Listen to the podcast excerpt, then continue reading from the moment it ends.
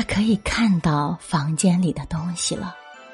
桌上铺着雪白的台布，上面有精致的碗盘，填满了梅子和苹果，冒着香气的烤鹅。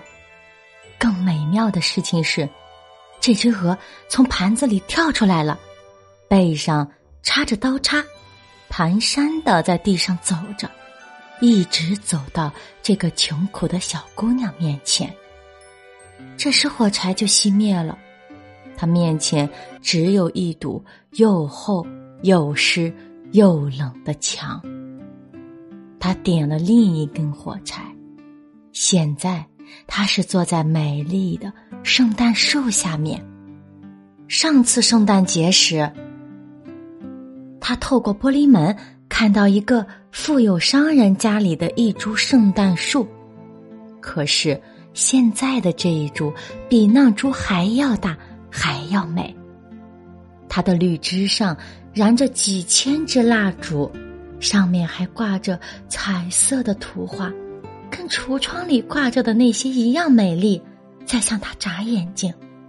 这个小姑娘把两只手伸过去，火柴熄灭了。圣诞节的烛光越升越高，他看到他们现在变成了明亮的星星。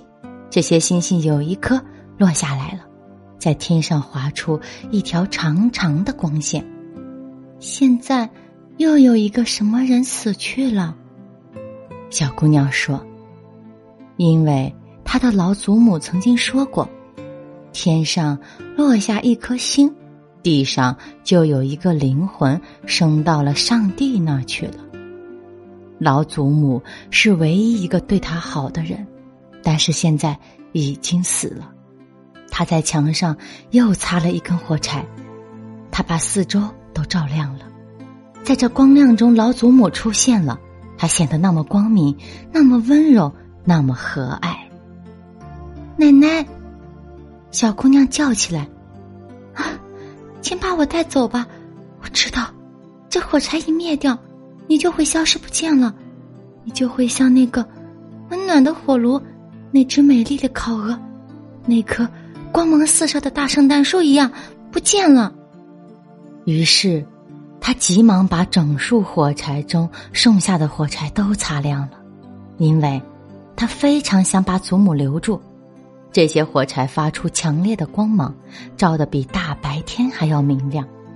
祖母从来没有像现在这样显得美丽和高大。他把小姑娘抱起来，搂到怀里，他们两个在光明和快乐中飞走了，飞到。既没有寒冷，也没有饥饿，也没有忧愁的那个地方，他们是跟上帝在一起。不过，在一个寒冷的早晨，这个小姑娘却坐在一个墙角里，她的双颊通红，嘴角弯出微笑的弧度。她已经死，在旧年的平安夜冻死了。新年的太阳升起来了，照着她小小的尸体。她坐在那儿，手中还捏着火柴，其中有一扎差不多都烧光了。他想让自己温暖一下吧。